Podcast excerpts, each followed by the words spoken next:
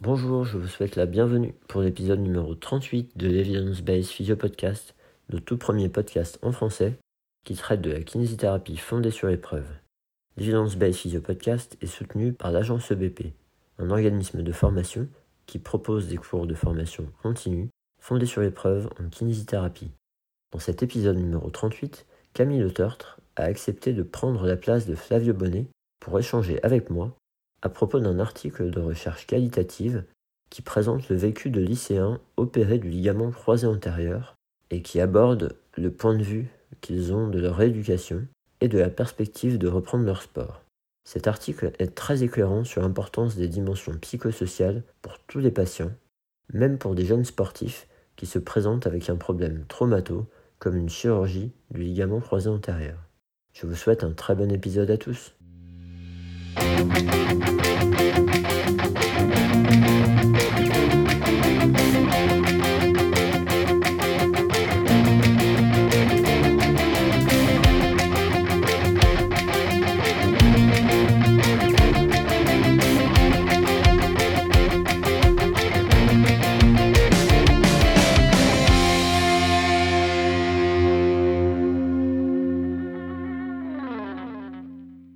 À toutes et à tous, c'est Camille Le Tartre aujourd'hui qui s'assoit dans le siège de l'animateur et qui va faire euh, parler Guillaume d'un article de son choix. Bonjour Guillaume. Salut Camille, merci, euh, merci d'avoir accepté de, de prendre ce rôle. Euh, c'est toujours intéressant. On s'était dit avec Flavio que de temps en temps on pouvait avoir euh, d'autres personnes que nous deux. Donc euh, voilà, merci, merci pour ça. Avec, avec plaisir et je suis très curieuse d'entendre ce que tu as à dire sur l'article que tu as choisi.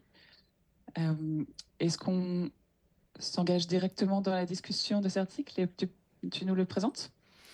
Mais si tu veux, oui, euh, alors l'article que j'ai choisi, euh, c'est un article qui a été publié en 2018 euh, par une équipe de chercheurs aux États-Unis. Et l'auteur principal, c'est Di Santi, euh, et ça a été publié, donc, je dis, en 2018. Et le thème de l'article, c'est de s'intéresser à- au vécu des patients et des adolescents euh, au, lycée euh, leur vécu de la rééducation après une opération du croisé antérieur. Et euh, c'était que des, que des sujets qui étaient en cours de rééducation, qui n'avaient pas encore repris le, sport pour lesquels ils ils s'étaient fait, opérer. Oui, euh, je trouve que intéress- assez intéressant ça en effet. hein. C'est vraiment une euh, population assez précise. Euh, mais qui est peut-être pas très souvent interrogée d'un point de vue qualitatif. Euh, Est-ce que tu peux nous en dire un peu plus sur euh, la méthodologie et le, contexte de l'article? Oui, oui, alors effectivement, dans, l'intro, il mentionne que ce genre d'études, enfin, il y a déjà des données pour les, les sujets adultes, et que là, ils avaient voulu explorer pour cette population-là, des, des sportifs euh, au lycée, au high school aux États-Unis, et donc avec un contexte quand même qui est particulier parce qu'ils ont des, infrastructures qui sont souvent euh, plus importantes que, chez nous, des accompagnements, etc.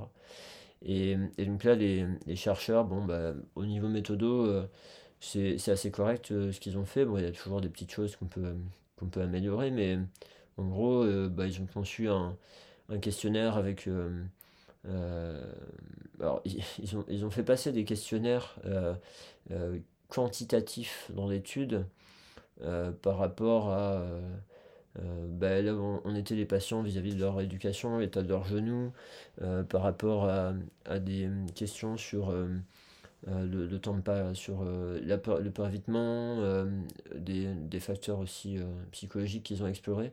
Mais ça, en fait, probablement que c'était aussi pour arriver à montrer que la population qu'ils avaient étudiée était assez hétérogène, ce qui est intéressant en, recherche qualitative pour euh, avoir une richesse de, points de vue. Euh, et donc, euh, bah, ce qu'ils ont fait à la suite de ça, ils ont conçu un, questionnaire, un guide d'interview semi-structuré. Et en fait, euh, ce guide-là est en appendice d'ailleurs de, l'article pour ceux que ça intéresse.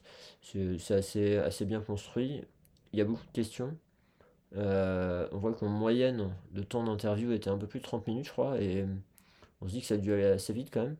Mais malgré tout, euh, bah, ils ont retiré pas mal de données, ce qui était... et, clairement, je pense que c'est des, des choses qui donnent des données utilisables pour nous en tant que cliniciens. Euh, après, je sais pas dans quelle mesure on, rentre vraiment dans la méthodo. Euh, je pense que les gens qui seront intéressés par ça euh, pourront aller se pencher dessus. Mais il n'y a rien d'inhabituel, c'est assez classique. hein. Ils ont récupéré des données euh, qu'ils ont retranscrites.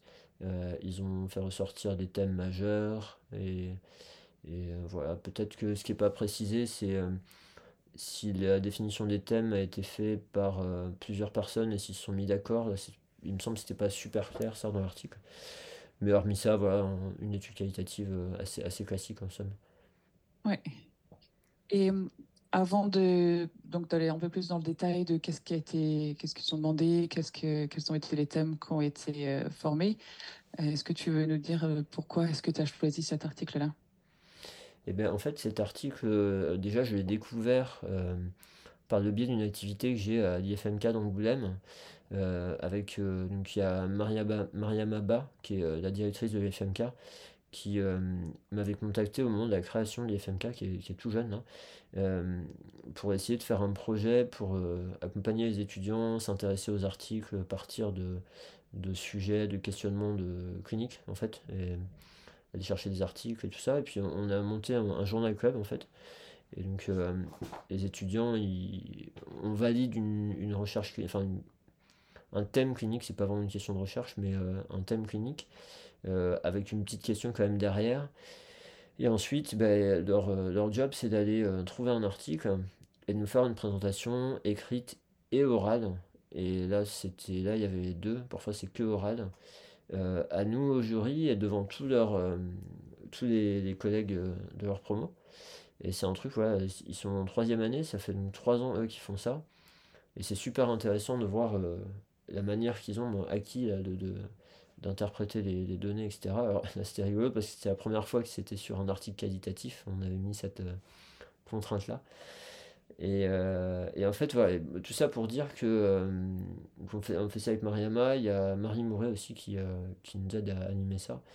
Et c'est un truc qui est chouette. Alors si ça peut donner des idées ou si d'autres ont ce type d'expérience-là et qu'ils ont envie d'échanger, bah, ce sera avec plaisir. Et donc là, il y a un binôme qui a rendu un travail euh, particulièrement intéressant, euh, dé- déjà sur la partie écrite, euh, qu'on lit avant qu'il fasse la présentation, vraiment ils, ils ont fait un travail de très bonne qualité. J'ai, je suis en train de voir avec les FMK si euh, ils seraient OK pour éventuellement qu'on publie euh, leur journal club sous forme d'un blog, parce que vraiment ils ont fait un bon travail. On va voir si au niveau administratif, tout ça, il y a des contraintes, mais euh, euh, voilà, donc euh, bah, merci à eux déjà parce que ça m'a vraiment donné envie de lire encore plus en détail cet article-là. Et, euh, et après, ce qui m'a donné envie de, partager pour le podcast, c'est euh, bah, c'est un peu lié. J'ai donné un cours d'entretien motivationnel la semaine dernière et euh, il y a un des apprenants à un moment donné, alors c'est pas pour l'identifier euh, spécifiquement, je pense qu'il m'en voudra pas, mais parce que c'est des choses qui arrivent très souvent, mais qui a dit euh, Bon, moi de toute façon l'entretien motivationnel ou ce genre d'approche, c'est pas pour des patients simples avec juste une entorse de cheville. Hmm. Et, et un peu la question de quand est-ce qu'on sait qu'il faut vraiment s'intéresser aux facteurs psychosociaux ou si le biomédical suffit? Et je pense que cet article-là, il éclaire pas mal par rapport à cette question-là, sur le fait que euh, bah, tous les patients euh, ont un vécu psychologique, euh, une vie sociale, et, et voilà. J'avais trouvé ça intéressant pour ça aussi. Et ben merci de partager ça. Et c'est vrai que c'est des choses, et moi inclus, hein, je suis passée par, par ce questionnement-là aussi, est-ce qu'on utilise ces approches-là dans un contexte particulier? Parce que c'est vrai que c'est souvent quand on est en difficulté avec des patients complexes ou chroniques et que nos outils de kinésithérapeute euh, classiques, on va dire, enfin appris euh, dans, nos formations centrées biomédicales, euh, c'est là qu'on se rend compte qu'elles ont une, qu'il y a une limite et qu'on se sent un peu, euh, un peu perdu. Et donc, c'est à ce moment-là qu'on va chercher d'autres approches. Mais finalement, oui, ça, s'applique vraiment à chaque individu qu'on rencontre au cabinet, que ce soit sur de l'aigu ou du chronique. Euh, et donc, c'est intéressant de, de remettre ça sur, euh, sur le devant, que, que c'est peut-être un cheminement qu'on fait, mais finalement, oui, ça s'applique à toutes les situations cliniques. Ouais, c'est sûr. hein. C'est sûr que bah, pour la- moi je me reconnais là-dedans aussi. hein. Au départ, euh, Ouais, toutes ces approches, c'est euh, entre guillemets le patient avec des douleurs chroniques, etc., qui n'est pas forcément en capacité de faire beaucoup de choses, de pauvre, parce qu'il souffre et tout ça, et donc un gros impact sur sa vie, mais en fait, il n'y a pas besoin d'avoir un, tableau comme ça pour qu'il y ait un impact sur sa vie. Et, et autant il y a des patients, on peut se dire, euh, on, on peut, on peut avoir le sentiment que si on n'aborde pas ces sujets-là, ça ne nous empêche pas de les aider. Autant, par exemple, avec cette étude-là, bah, ce qu'on voit, c'est qu'il y a quand même des dimensions qu'on n'envisage peut-être pas spontanément. Et euh, on se dit qu'on pourrait faire des choses et que ce serait relativement simple, en fait, pour les aider sur ce plan-là. Et ouais, il y a sans doute des personnes pour qui ça pourrait vraiment faciliter la vie et faciliter la, la prise en soin aussi, euh, tout le cursus. Donc, euh, ouais, je trouvais que c'était intéressant comme parallèle, un truc très euh, traumato, comme ouais, une, opération du croisé, et d'avoir ces retours là, sur le vécu et, et des, as- des aspects biologiques, hein, parce qu'on ne les oublie pas, psychologiques et sociaux. ouais. Super. Bah, du coup, est-ce qu'on peut aller un petit peu plus dans le, dans les résultats de, de l'étude? Donc, euh, tu disais tout à l'heure, ils ont interrogé une dizaine euh, de, jeunes, euh, entre 15 et 18 ans, qui ont eu une, rupture du ligament croisé et ils sont tous, il n'y en a aucun qui a plus de un an après la- l'accident. Et après, oui, oui, et après l'opération, il me semble qu'ils sont tous opérés. Bon, en tout cas, Ouais, ils font tous euh, ce type de, de rééducation-là. ouais. Et ils sont tous dans un contexte où euh, ils, avant le, avant l'accident et la chirurgie, ils ont tous euh, fait partie d'une équipe de sport.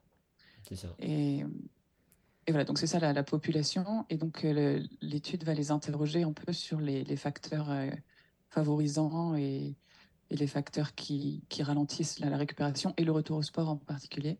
Ouais. Euh, donc qu'est-ce que tu as appris euh, de, de leurs résultats?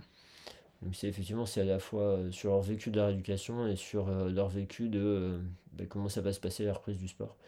Et, euh, et encore une fois, on a une population hétérogène parce qu'il y en a, il me semble, deux qui font du basket, deux qui font du foot euh, américain, deux qui font du soccer, une qui fait de la crosse, enfin, voilà, donc euh, vraiment pour avoir une diversité.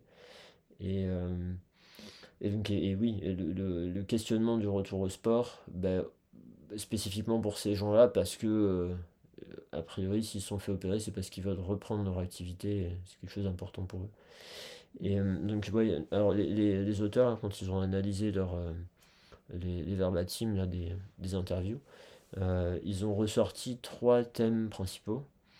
Le premier thème, c'est aborde les barrières en fait qui sont perçues pour le retour à, l'activité sportive. Le deuxième thème, c'est tout ce qui sont les facteurs qui peuvent favoriser la guérison et la récupération. Et le troisième thème, c'est les facteurs défavorables, du coup, à la guérison, à la récupération. Euh, donc quelque chose quand même qui est bien en lien avec euh, le titre de l'article. hein. Euh, ouais, c'est, un... Bah, Là, je me demande, est-ce que leur question de recherche a vraiment beaucoup orienté les thèmes qui sont sortis, ou est-ce que c'est par rapport au thème qu'ils ont choisi le titre de l'article, je sais pas trop, mais, Mm. mais en tout cas, c'est vrai que voilà, c'est ces trois dimensions. Les barrières pour reprendre l'activité, euh, les facteurs positifs pour la guérison et les facteurs négatifs pour euh, la guérison. Ok. Euh, et donc qu'est-ce que qu'est-ce qui t'a surpris ou qu'est-ce que tu as découvert dans, dans ces thèmes-là par rapport à, à, à ces trois ces trois thèmes? Ouais. Euh, bah, pour, pour ceux qui voudront regarder l'article et qui pourront, euh, qui pourront y accéder, euh, c'est assez bien résumé dans, dans la, figure, alors, il a pas de numéro parce qu'il n'y en a qu'une, je crois, la figure de, de l'article, où il y a, une espèce de, de- c'est pas un algorithme, enfin c'est cette forme-là en tout cas, on voit ces trois thèmes avec les, sous-thèmes, et par exemple par rapport aux barrières identifiées pour retour à l'activité sportive, et ben là ils ont vraiment retrouvé cette catégorisation entre physique, psychologique et sociale. Et euh, bien sûr, euh, d'un côté, tous les, enfin, assez souvent les patients mentionnaient bah, le fait qu'ils sentaient qu'ils avaient peut-être pas assez de force, qu'ils étaient peut-être un peu raides, euh, qu'ils avaient un peu de douleur ou des gènes, etc. mais ce qui ressort vraiment dans des thèmes qui sont développés, c'est beaucoup plus l'impact psychologique. Et si on prend la liste, ben, en fait, il y a le fait que ça soit difficile pour eux, cette notion d'impatience par rapport à la durée de la récupération de la guérison, euh, la notion d'incertitude par rapport au fait qu'ils fassent des progrès ou pas, que ce soit un rythme normal ou autre. Donc cette notion d'incertitude, euh, le, des, des, périodes de perte de motivation, des difficultés en lien avec la motivation pour la, les soins ou la rééducation au kiné. Euh, le fait que des choses qu'ils ont l'habitude de faire normalement, un des exemples qui est pris par rapport au, retour des, enfin, aux enregistrements, là, aux interviews, c'est un, un, jeune ou une jeune qui dit que euh, à un moment donné, il avait fallu qu'elle court euh, pour euh, rattraper un, un car. Moi, du coup, au départ, je pensais que c'était un bus, mais non, c'est en anglais. rattraper une voiture. En fait, il y avait son, deux personnes de sa famille qui avaient couru. Et elle, s'est dit, bah, il faut que j'y aille, mais elle était à un stade où elle ne pouvait pas courir. Elle s'est dit, bah, mince, ça, impacte même mon fonctionnement normal. il y avait la peur de se reblesser. Et euh, il y avait euh, bah, cette incertitude euh, par rapport au fait qu'ils vont un jour pouvoir reprendre le sport. Donc il y a d'un côté l'incertitude par rapport à est-ce que je suis en train de progresser, est-ce que le rythme est normal, etc. Mais il y a aussi l'incertitude de est-ce qu'un jour je vais reprendre mon activité sportive. Tout ça pour l'aspect psychologique. Et après, pour l'aspect social, il y avait le fait que ils avaient tendance à l'influence de se comparer à d'autres euh, d'autres patients. Mm. Euh, et on va voir après que ça peut être soit favorable, soit, soit défavorable. Et puis l'influence aussi euh, de, dans le rôle social qu'ils peuvent avoir auprès, par exemple, de leur groupe d'amis, ou bah, un exemple qui est pris là, c'est bah, l'habitude de, tiens, on a un peu de temps, on va faire un basket. Et de se dire bah ok mais moi je peux pas. Et donc tous mes copains ils vont jouer. Moi je suis là je regarde. Et, c'est pas mon rôle habituel d'habitude je fais partie du truc là. Donc c'est difficulté parfois à avoir son rôle social changé pour, euh, pour ces personnes là donc là voilà c'est vraiment j'ai juste fait une liste un petit peu rapide je, je sais pas si tu veux qu'on creuse un petit peu certains points un peu plus précis. Euh, sur ce et sur ce premier thème en fait oui, c'est très riche en fait. Hein. Euh, déjà, euh, juste un premier thème où il y a déjà ces trois dominantes. Enfin, je pense que c'est parce qu'aussi ils essayent de, de, faire ressortir cette idée de, de biopsychosocial et c'est difficile. Euh, c'est toujours difficile de, de déplier, d'aller explorer chaque, chaque aspect puisque c'est tellement interdépendant les uns des autres. Donc c'est extrêmement riche et oui, ça vaudrait le coup d'aller un plus en détail de, chaque. mais ce que je trouve vraiment intéressant, en tout cas, bon, si on, nous, on, s'intéresse un peu plus au côté psychologique et social euh, dans cette discussion, et le, dans l'aspect psychologique, là, vraiment, ils font ressortir. Alors, je sais pas, ils le mettent pas toujours très bien en avant, mais il y a vraiment beaucoup d'émotions qui ressortent euh, de la part des participants, je trouvais. Enfin, ils parlent de difficulté à être impatient, à, être patient, pardon, euh, devoir gérer l'incertitude. Et en fait, on, voit dans les quelques citations qu'ils ont tirées de, leurs données vraiment de la frustration, en fait, de la colère, de, sentiment d'être un peu perdu, de, la peur. Euh, par rapport à l'aspect social et comme tu disais, cet ajustement du rôle social ce sentiment de faire partie vraiment d'une équipe. Hein. Puis aussi le contexte est que c'est aux États-Unis. Mmh. Euh, c'est des jeunes qui font du sport au sein de leur euh, collège ou de leur lycée. Donc c'est vraiment cette culture aussi très forte de, de l'appartenance à un groupe sportif. Et, euh, et, puis ensuite ce sentiment d'être un peu laissé derrière ou d'être celui qui est blessé. donc c'est des choses voilà, qui, sont, qui sont nommées. Et je pense que vraiment si on allait un peu plus en détail de chaque, il y aurait encore plus de richesse à ça à, mettre euh, en avant. Euh, et voilà, déjà là, sur ce truc de barrière pour retourner à l'activité sportive, c'est déjà beaucoup à accueillir en tant que, pas déjà là pour eux de chercheurs, mais en tant que clinicien, c'est déjà beaucoup euh, de choses à, à, accueillir dans la, dans la séance si on explore ces discussions. Oui, c'est sûr.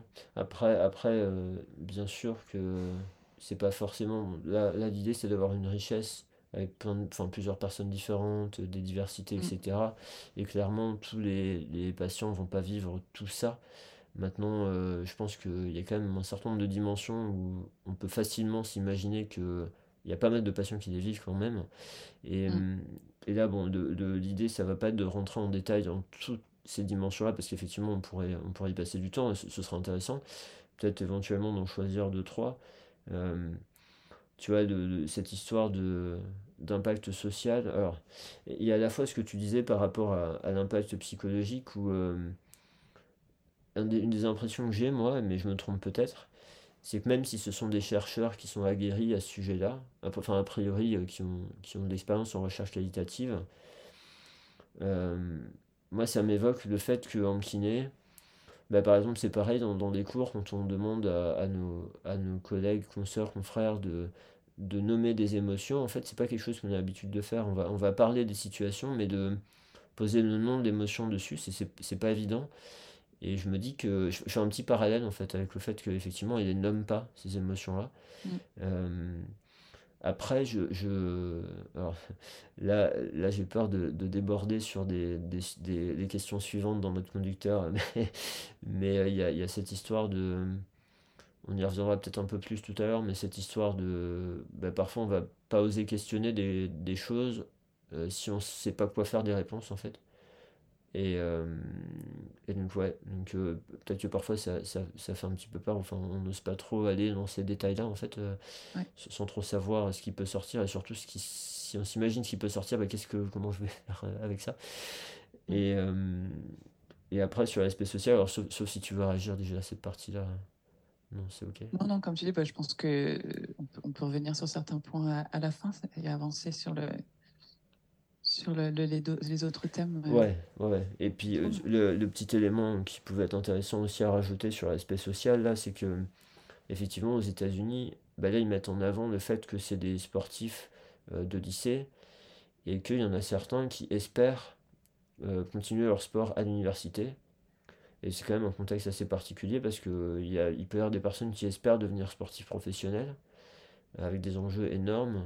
Il y a des personnes qui espèrent avoir accès à l'université par le sport, parce que financièrement, ils pourraient peut-être pas y arriver sinon. Donc, euh, il y a quand même des enjeux.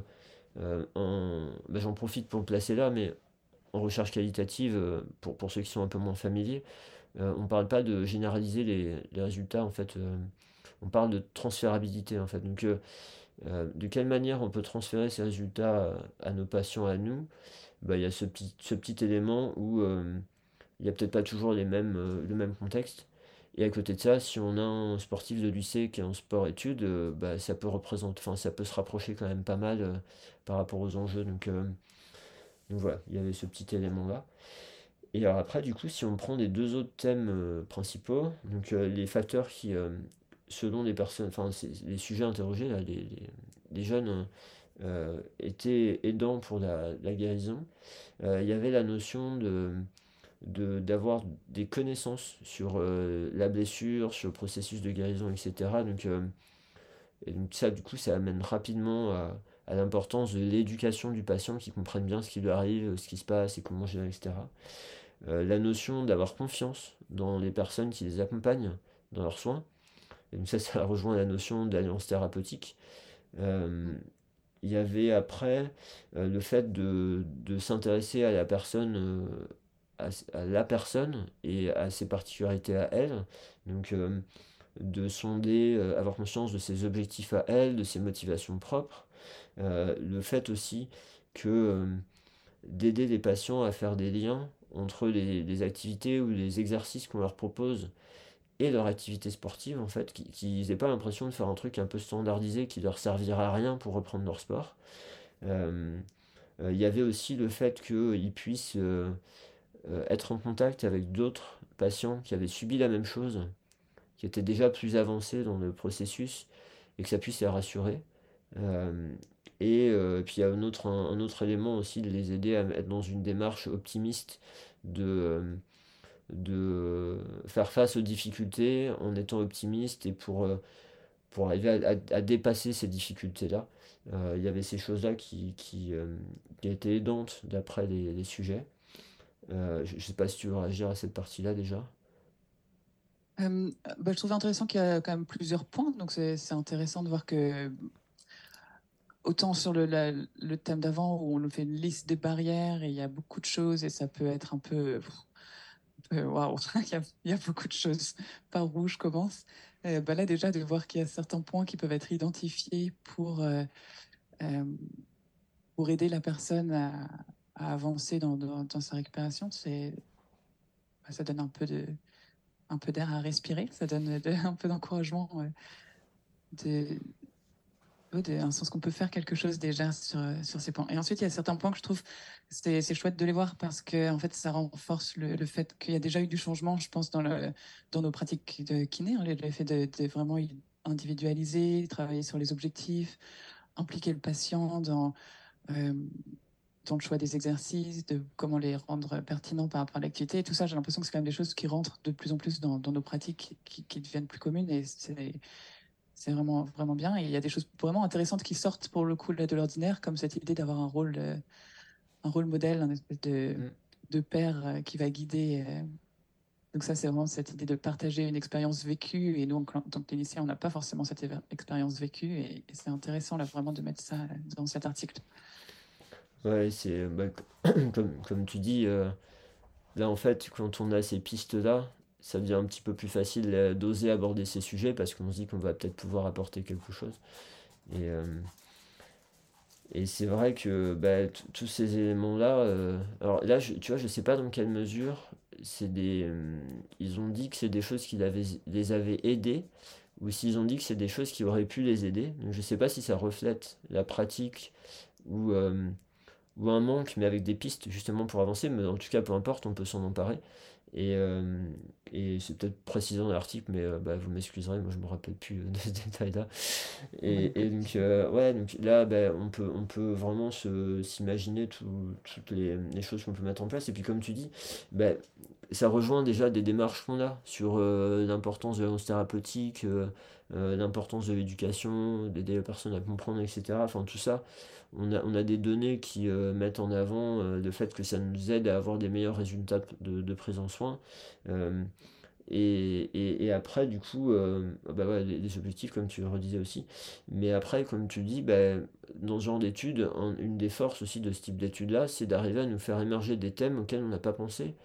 Et notamment cette histoire de, de pouvoir échanger avec d'autres personnes qui ont vécu la même chose. Et ça, c'est un sujet, quand on, bah, à nouveau hein, dans, dans, les formations qu'on peut donner, euh, parfois quand on partage de l'information avec une personne, euh, bah, c'est vrai que nous on a un peu la tendance à s'appuyer sur des données scientifiques, à dire ben voilà, euh, les études ont montré que, et il y a régulièrement des patients que ça intéresse, mais il y a, il y a quand même régulièrement des patients qui vont être très sensibles au fait que pas forcément nous qu'on ait vécu le truc, mais que nous, on ait déjà vu des patients dans leur situation. Il y, a cette question qui peut revenir régulièrement. Est-ce que vous avez déjà vu un cas comme moi? Un des éléments qui, euh, qui, a été identifié comme défavorable euh, pendant cette période de rééducation par des patients, euh, c'était le fait justement de parfois de se comparer à d'autres patients qui étaient au même stade ou un petit peu avancés et de se dire bah, comment ça se fait que lui il arrive à faire ça et puis moi j'y arrive pas encore et, et donc il y a des patients que ça peut mettre en difficulté et, euh, et donc, bah, pareil, euh, dans un autre euh, truc qui, est, qui semble défavorable, c'est ce qu'ils ont appelé un truc du genre le monde d'attention, ou la division de l'attention. Donc, d'avoir par exemple un kiné pour 2-3 patients, bah, il y a des patients qui sont pas trop à avec ça. Et je suis pas persuadé en plus que leur demande c'est d'être toujours pris en individuel, mais peut-être que d'avoir des temps individuels pour s'assurer d'être bien centré sur eux, de, bien aborder les, probablement l'impact psychologique aussi euh, de la situation sociale, d'avoir, d'avoir cet espace-là, qui est peut-être plus difficile à avoir quand ils sont plusieurs, euh, et aussi, du coup, d'avoir cette occasion-là de vérifier bah toi comment tu le vis là, le fait que tu sois avec d'autres euh, d'autres dans la même situation que toi? Parce que si on a une personne qui nous dit ouais moi ça me booste c'est vachement important etc bon bah dans ces cas-là on, est rassurant on n'hésite pas. Et puis si on a une personne qui nous dit euh, bah ça m'inquiète parce que euh, je vois que je suis pas au même rythme tout ça bah là là c'est facile d'aborder avec lui le fait que bah est-ce que tu préférerais que je te mette avec des patients, même on peut continuer à faire des choses en binôme, mais avec une personne qui n'a pas la même pathologie que toi en fait Est-ce que est-ce que tu as besoin qu'on refasse le point, on parlait d'éducation tout à l'heure, pour t'aider à comprendre bah, que cette situation-là, elle, est normale et que ça arrive? Et, et ça, de, de déjà, soit d'arriver à trouver des liens d'autres patients pour qu'ils puissent échanger, soit déjà nous de partager notre vécu. Euh, on a déjà eu des patients dans, ce genre de situation et ce qui a pu les aider, etc. Ben, cette stratégie-là, moi, tu vois, j'arrive à la relier un petit peu à ce thème-là. Et euh, ça me conforte dans, dans l'intérêt de faire ça, en fait. Ouais, et puis pour les personnes qui travaillent en milieu hospitalier ou dans des centres de rééduc, tu vois, où il y a peut-être plus de travail en groupe, mmh. euh, ce qui est le cas là dans l'article, hein, il y a beaucoup de, beaucoup des participants qui parlent du travail euh, en groupe avec d'autres jeunes qui ont eu des, des, des blessures similaires. Et et voilà, et ça sort dans, dans, les, dans les facteurs positifs, mais aussi dans les facteurs négatifs. Je pense que tu vas le détailler un petit peu, mais en fait, on se pose pas forcément toujours bien la question de quelle est l'influence de ce groupe sur la, sur la personne. Alors moi, c'est un sujet où je suis particulièrement sensibilisée parce que je travaille vraiment avec, beaucoup avec des groupes. Et ce travail de la dynamique du groupe est assez central, en fait, euh, pour que ce soit constructif et que ça devienne un élément positif dans la récupération je ne sais pas si en kiné, on est bien sensibilisé à ça. Et parfois, le groupe, c'est un peu. Bah, évidemment, il y a des questions financières et des questions administratives et, et de liste d'attente, etc. Mais aussi, euh, est-ce que vraiment on sort vraiment les, tous les bénéfices possibles de, de ces dynamiques-là? Oui, c'est des. Donc, à, la fois d'arriver à s'appuyer sur les bénéfices et à la fois être vigilant aux inconvénients. On va, on va venir, du coup, on va enchaîner avec ça, je pense. Hein. Et, euh, et clairement, une des difficultés parfois, c'est qu'on a tendance à être un peu, euh, un peu binaire dans notre vision des choses quand on réfléchit à un sujet. On va dire, bah, parce qu'à un moment donné, on se retrouve à devoir prendre une décision. On va se dire, euh, bah oui, mais non, euh, avec le groupe, ça permet une émulation, c'est sympa, ils peuvent échanger tout ça. Et, et puis du coup, on va minimiser peut-être, si on choisit ça, on va minimiser les impacts négatifs. Et et on fait un petit peu euh, par rapport à notre logique ou par rapport à peut-être des échanges qu'on a eu avec des patients, etc. Mais là, le fait d'avoir ces données-là, bah, ça rend encore plus sensible à ça, à se dire bah, ça vaut peut-être le coup de l'explorer un peu plus et puis de l'aborder avec les patients. Euh, parce que du coup, bah, pour y venir, euh, est-ce que tu as besoin, ça il l'aborde pas dans les... Ça c'est dans les barrières, mais du coup il l'aborde pas ailleurs. Mais est-ce que tu as besoin, je, pas dire comme ça, mais est-ce que nous, on ressent le besoin d'aborder le fait que, effectivement, en rééducation, il y a de l'incertitude, il y a du doute, et c'est quelque chose qui est euh, naturel, et que euh, euh, le but, c'est pas de. Alors, souvent, notre tendance. Bon, là, c'est pareil, j'anticipe par rapport, mais c'est pas grave. C'est pas souvent, notre tendance, c'est. Est-ce que je peux exterminer le doute de l'autre? En se disant, voilà, parce que s'il là plus, ça va l'aider à avancer. Surtout quand ce doute-là l'empêche d'adopter un comportement qui est favorable à sa santé, favorable à sa, à sa rééducation. Donc en fait, l'idée c'est comment je peux lui enlever ce doute-là. Et alors, peut-être que parfois, parfois c'est possible. Et probablement que régulièrement c'est pas possible. En fait, le, et parfois on, perd une énergie à, à, vouloir absolument enlever le doute de la personne, à pas entendre que lui il n'y arrive pas, et que ça nous agace parce qu'on veut l'aider, et que ça peut être défavorable pour les thérapeutique, et, etc. Et peut-être que parfois de se dire, ben, effectivement, cette situation-là, ce doute-là, je pourrais pas te l'enlever. Par contre, euh, peut-être qu'avec des infos, peut-être qu'avec l'expérience d'autres personnes, etc., il peut diminuer. Et, et, l'idée, c'est comment t'aider à, à, le contrôler suffisamment pour pas qu'il t'empêche de faire des choses qui vont t'aider à avancer, en fait.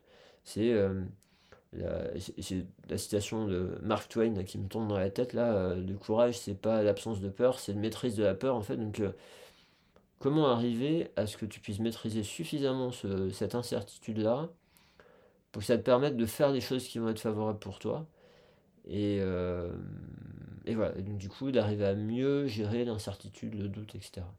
Voilà. Tout à fait. C'est trouver une juste, euh, un juste équilibre entre de la réassurance et de l'acceptation. De ne pas, créer des, des faux espoirs en voulant trop rassurer la personne, euh, c'est pas toujours très aidant parce qu'en réalité, oui, il y a un doute et on ne sait pas toujours une incertitude.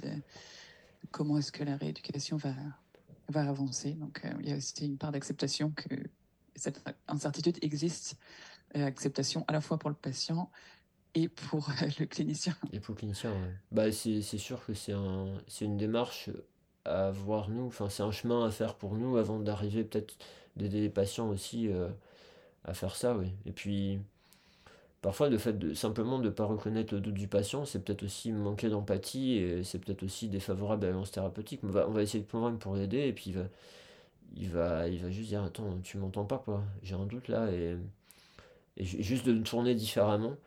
Euh, on peut vraiment aider probablement les, patients à, avancer là-dessus. Ouais.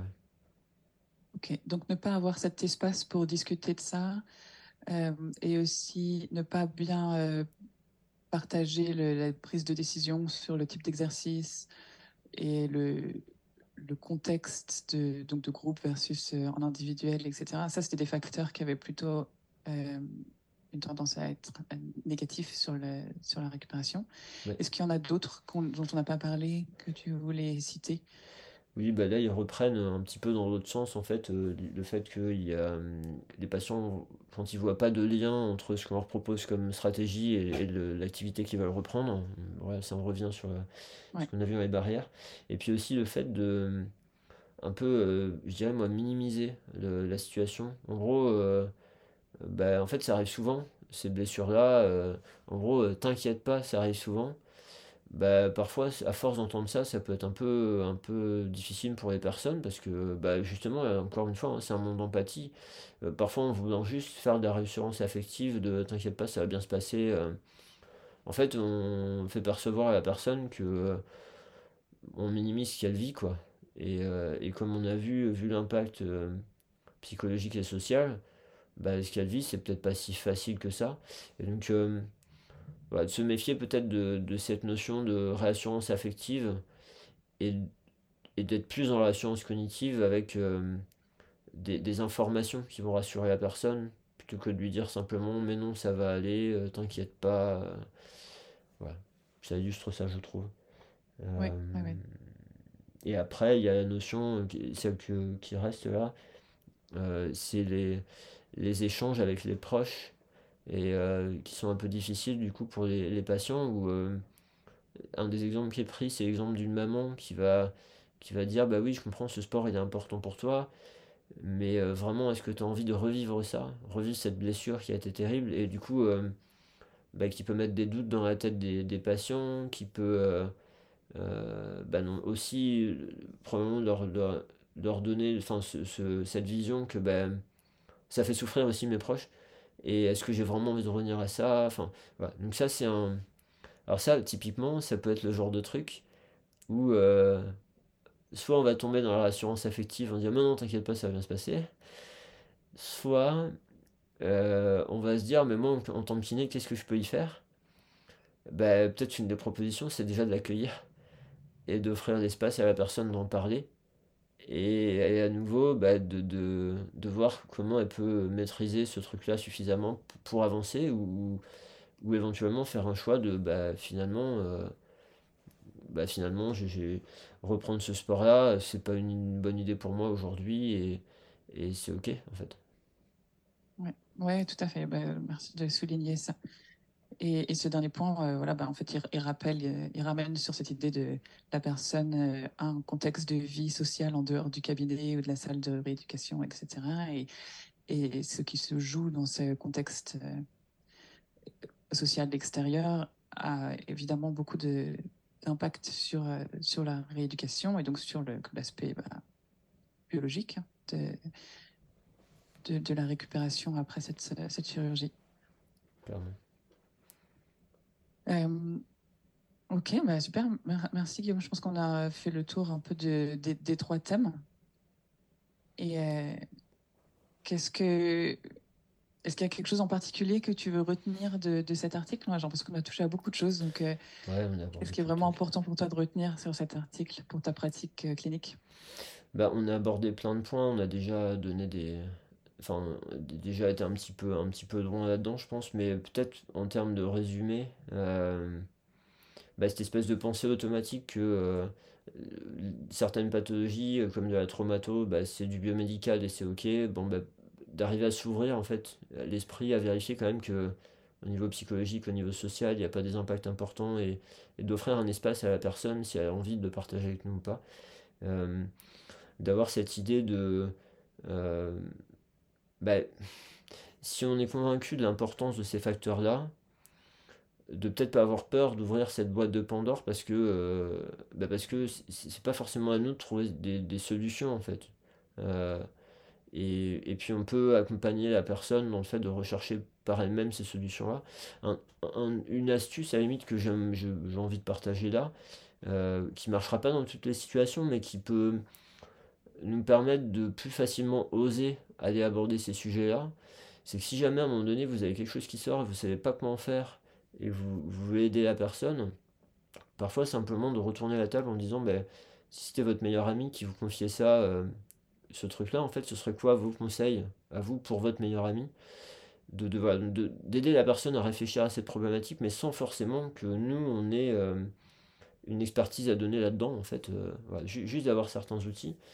Euh, après, qu'est-ce que je m'étais noté? Voilà, l'importance de l'alliance thérapeutique bah, qui se confirme. Hein, c'est pas que des études quantitatives qui le disent, c'est pas les patients, il faut ressortir aussi, c'est pas que, que les, gens qui font des formations dessus qui le mettent en avant.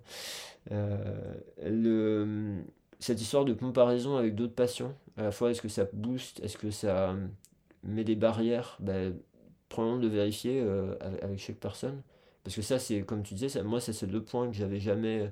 Ça, c'est un angle mort pour moi, j'avais jamais envisagé ce truc-là. Euh, et après, c'est peut-être ces idées de, de mentorat, parce que ce qui mettait en avant aussi, c'était pouvoir échanger avec des personnes qui ont déjà tout fait, c'est-à-dire qui ont déjà repris le sport et pour qui ça s'est déjà bien passé. Et est-ce que euh, quand on a un patient qui a suivi ce chemin-là, est-ce que ce serait possible de lui demander bah, si un jour j'ai un patient qui a besoin d'échanger là-dessus, tu serais OK?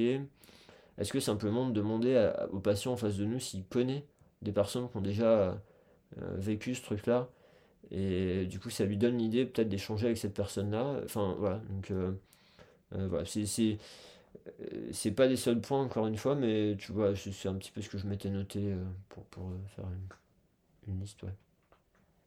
Oui, super. Bah, ça fait déjà pas mal de, choses, mais c'est des, des choses oui, bien, bien importantes. Et dans ce que tu disais là, de quand, quand, il y a des, voilà, quand on donne cet espace et qu'il y a des choses qui sortent et qu'on donne la possibilité de discuter d'émotions et de, de, ouais, de peur, de comparaison aux autres, etc. En fait, c'est aussi. Euh, ça peut être une énorme boîte de Pandore, évidemment, mais ça peut aussi être simplement euh, des émotions euh, qui sont pas à un degré non plus complètement débordant. Enfin, parfois, ça peut être vraiment des choses dures et ça peut être des personnes en détresse complète, mais ça peut aussi simplement mettre des mots sur une expérience humaine, enfin, comme on a tous. Euh, c'est pas toujours des extrêmes qui vont sortir et ça peut être très très positif parce que ça donne des outils pour nous pour améliorer encore, même si c'est quelqu'un qui est hyper déjà engagé dans la rééducation, qui va faire des exercices, qui, qui est, plutôt optimiste, etc. En fait, il y a toujours potentiellement à renforcer ou à, aller tirer sur ces ficelles qu'on nous donne de bah, qu'est-ce qui te motive, pourquoi ce sport, pourquoi, euh, quelles sont les autres sources de, soutien euh, social euh, qui, aident.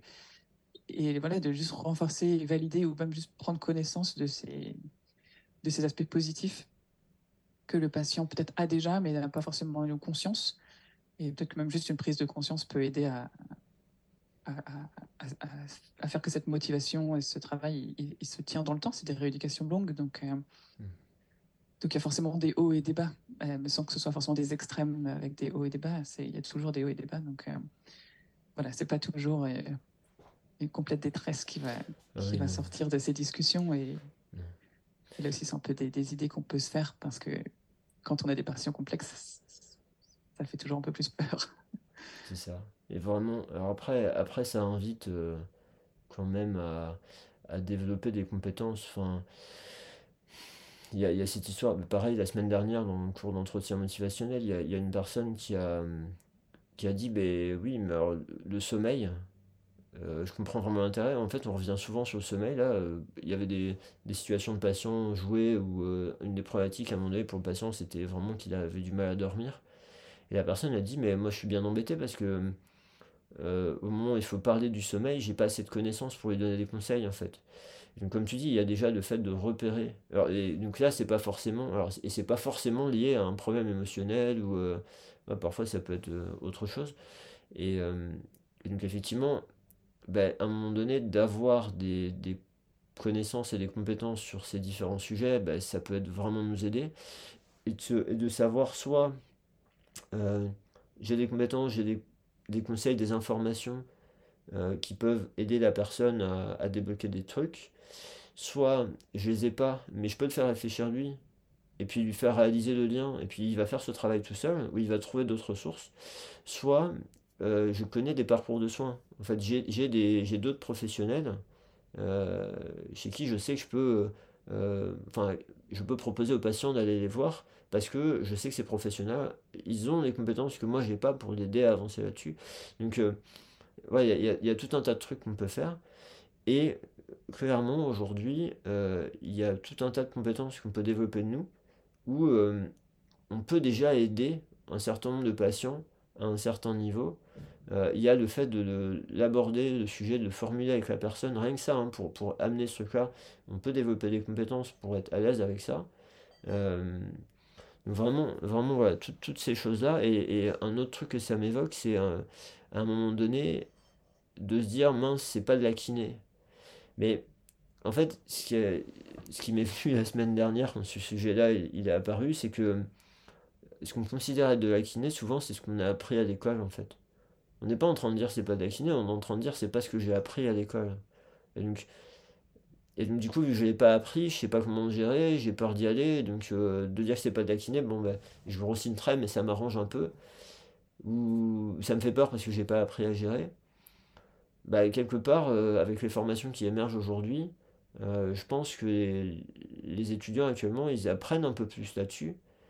Et, et voilà, donc Vraiment de se dire qu'il y, a des, il y a des stratégies, il y a des techniques, il y a des connaissances qui peuvent nous aider. Et, et donc, euh, si on ne les a pas encore qu'on n'est pas intéressé, bah, comment faire pour faire réfléchir la personne ou comment faire pour avoir des, des réseaux et, et, l'orienter quand la problématique bah, fait que la personne est freinée en fait euh, dans, dans, dans, ces choses-là. Et euh, voilà. Donc, bah, moi, ça, ça m'amène. alors, sauf si tu veux rebondir là-dessus. Euh, moi, ça m'amène avec euh, ben, à, proposer aux auditeurs différentes choses. à la fois, ben, le, truc, c'est si jamais, j'arrive avec l'école à faire sortir ce, journal club sur article avec les étudiants, ben, on arrivera peut-être à faire sortir ça. Donc je les invite à, aller sur le site de l'agence EBP au niveau du blog, de, pouvoir consulter s'ils veulent ben, un résumé différent écrit de cet article-là. Euh, il y a, il y a la notion de ben, plusieurs choses dont j'ai parlé là, euh, euh, le fait de, de savoir gérer, développer des compétences un peu dans le domaine de la psychologie, ben, ça, nous on a des formations qu'on propose et la formation que tu donnes, toi Camille, avec, avec Tamar Pincus, cette, cette, astuce de bah, demander à la personne quel serait son conseil pour sa meilleure amie, bah, moi c'est quelque chose que j'ai appris euh, dans, dans, ce cours. Donc euh, voilà, il y a, y, a, y a, des formations qui peuvent vous permettre d'avancer là-dessus. Euh, la gestion d'incertitude aussi, avec ces histoires de doute, où Camille, bah, tu as, as, écrit un, justement un blog sur le sujet, sur, sur le doute. Et donc, je ne sais pas s'il sera publié avant le, le, podcast ou après, ou enfin en tout cas, ce sera proche. Et bah, je vous invite aussi, si ce sujet-là vous intéresse, aller lire le, le blog de Camille. Euh, et euh, pour encore euh, pouvoir vous donner des, des billes, des stratégies, des choses, et, on ne se cache pas aussi pour promouvoir ce que nous on propose. Bah, le cours qu'on donne tous les deux sur la pratique clinique réflexive, où en fait justement on peut avoir des, tout un tas d'outils pour appréhender ces dimensions-là, pour nous guider dans notre réflexion, et non seulement il y a le cours, et, pour ceux qui sont intéressés euh, sans vouloir aller jusqu'à se former, euh, on avait rédigé un questionnaire euh, avec Camille, là, sur, avec toi, sur, qui vous donne une petite trame réflexive, en fait, par rapport à une problématique clinique qui est gratuit, qu'on a mis en ligne. On, remettra le lien avec la, avec la vidéo là, ou, avec le podcast. que vous pouvez aller, aller remplir. Je, suis allé voir les stats ce matin. En fait, il y a déjà 250 personnes qui ont été consultées ce questionnaire-là. super. Et du coup, ça leur a pris. L'idée, c'est d'arriver avec une problématique clinique. Et vous avez des questions qui vous aident à, à structurer votre réflexion pour arriver à une meilleure analyse, meilleure compréhension et définir des choses qui pourraient vous aider et un, plan d'action. Et euh, ce que j'ai vu aussi, c'est qu'en termes de durée, en moyenne pour terminer, c'était un, petit peu moins de 7 minutes. Donc c'est un truc qui, euh, qui, euh, qui demande un temps pour, pour, pour, se poser, mais qui ne prend pas forcément beaucoup, beaucoup de temps. Donc voilà, si ça, si ça vous intéresse, bah, je m'étais dit que ça pouvait être important de vous partager toutes ces pistes-là. Super, bah merci beaucoup de, rappeler tout ça et de tout le, toutes les ressources qui existent pour, euh, pour avancer avec euh, ce parcours vers, euh, vers les changements de pratique plus biopsychosocial. Et, et vraiment, j'ai apprécié lire cet article que je ne serais probablement pas vraiment venu jusqu'à moi autrement. Et c'était très chouette de voir bah, des mêmes problématiques sur des patients, une population de patients différente de celle avec laquelle moi je travaille. Et, vraiment, ça juste renforce cette, cette envie d'être curieux de, de chaque personne avec qui on bosse et, d'aller explorer au-delà d'une partie de leur corps euh, qui, qui a une blessure ou, qui a une maladie et vraiment d'aller re-questionner chaque fois de nouveaux aspects euh, de, notre éducation. Et, finalement il y a quand même beaucoup beaucoup d'options euh, dont on n'a pas toujours conscience.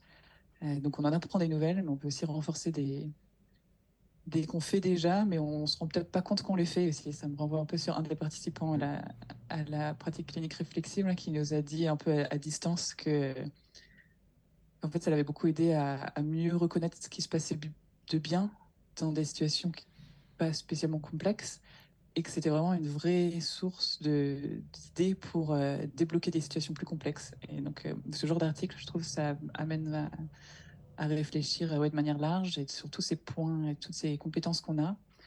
Euh, et, évidemment, euh, ça souligne des nouvelles, euh, parce qu'on peut toujours apprendre à faire les choses différemment.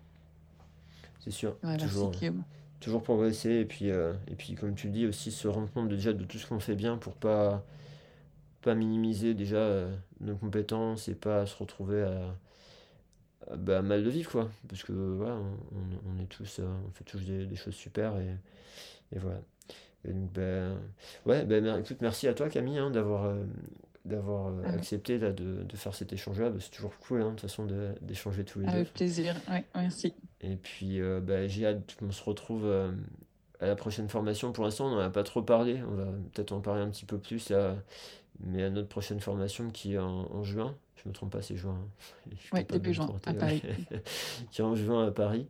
Euh, ouais, encore une fois, si vous êtes intéressé pour amener des problématiques que, vous avez au cabinet, euh, pouvoir y réfléchir de façon structurée, euh, avec des confrères et des consoeurs, avec nous, dans une atmosphère où, bah, vu les retours qu'on a eu, hein, les gens se sentent à l'aise de, de, livrer tout ça ben, franchement, vous, êtes, vous êtes les bienvenus et ce sera avec plaisir qu'on pourra, qu'on pourra faire ce, ce travail-là ensemble et puis vous puissiez repartir aussi avec euh, tous ces outils-là pour pouvoir vous en servir après, même voilà, sans nous, quoi, vous rendre autonome là-dessus. Euh, c'est vraiment un, chouette cours qu'on a déjà fait deux fois et, et ouais, hâte de, de pouvoir refaire ça euh, à la fois avec, avec ceux, ceux qui écoutent, les personnes intéressées, puis à la fois avec toi Camille. Merci. Super. À très bientôt alors. À bientôt.